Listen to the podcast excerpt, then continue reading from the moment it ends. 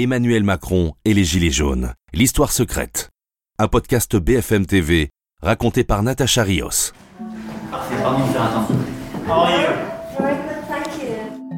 C'est une parole rare qu'il a réservée à un magazine américain. Pour la première fois à l'Élysée, ce 19 septembre 2019, soit dix mois après le mouvement des Gilets jaunes, Emmanuel Macron est prêt à donner sa vision de la crise.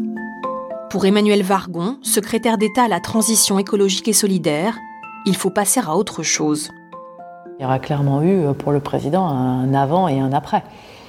Et maintenant, on est au moment où on veut en tirer les leçons durables dans la manière de gouverner. La journaliste du Time interroge le président. À quel point le mouvement des Gilets jaunes vous a choqué? Écoutez, le plus important n'est pas de savoir si l'on est choqué, mais d'essayer de comprendre et de résoudre le problème. Je pense que c'est une réaction des classes moyennes et populaires que l'on connaît dans nos démocraties.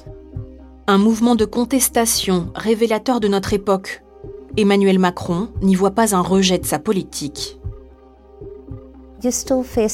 Il y a toujours des Français qui vous appellent le président des riches et qui vous trouvent arrogant. Je pense que c'est le système français. Dans notre pays, on aime le pouvoir, mais on veut tuer les dirigeants. David Revaud-Dallon, rédacteur en chef du service politique du JDD. Très compliqué euh, quand on est président de la République de reconnaître de ses, ses erreurs. Et pour Emmanuel Macron, c'est encore plus compliqué. Je crois que ses proches m'ont toujours dit que même s'il avait compris qu'il avait commis des erreurs, et ça a été le cas pendant la campagne présidentielle ou depuis son élection, jamais, au grand jamais, euh, il ne les reconnaît.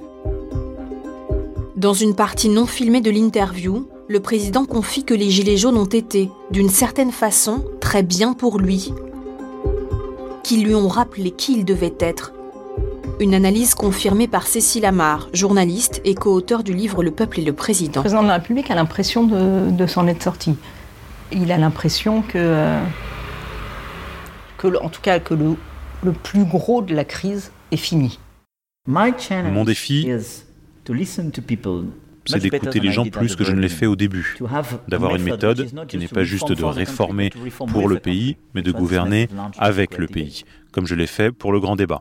Le sentiment qu'il a, et qu'il a compris par les Gilets jaunes, c'est que c'est un pays vraiment, vraiment fragile, vraiment émietté, et que une petite étincelle peut le faire flamber, que voilà, qu'il y a quelque chose à... à faut faire attention aux gens. Emmanuel Macron le sait, chaque nouvelle réforme peut être explosive.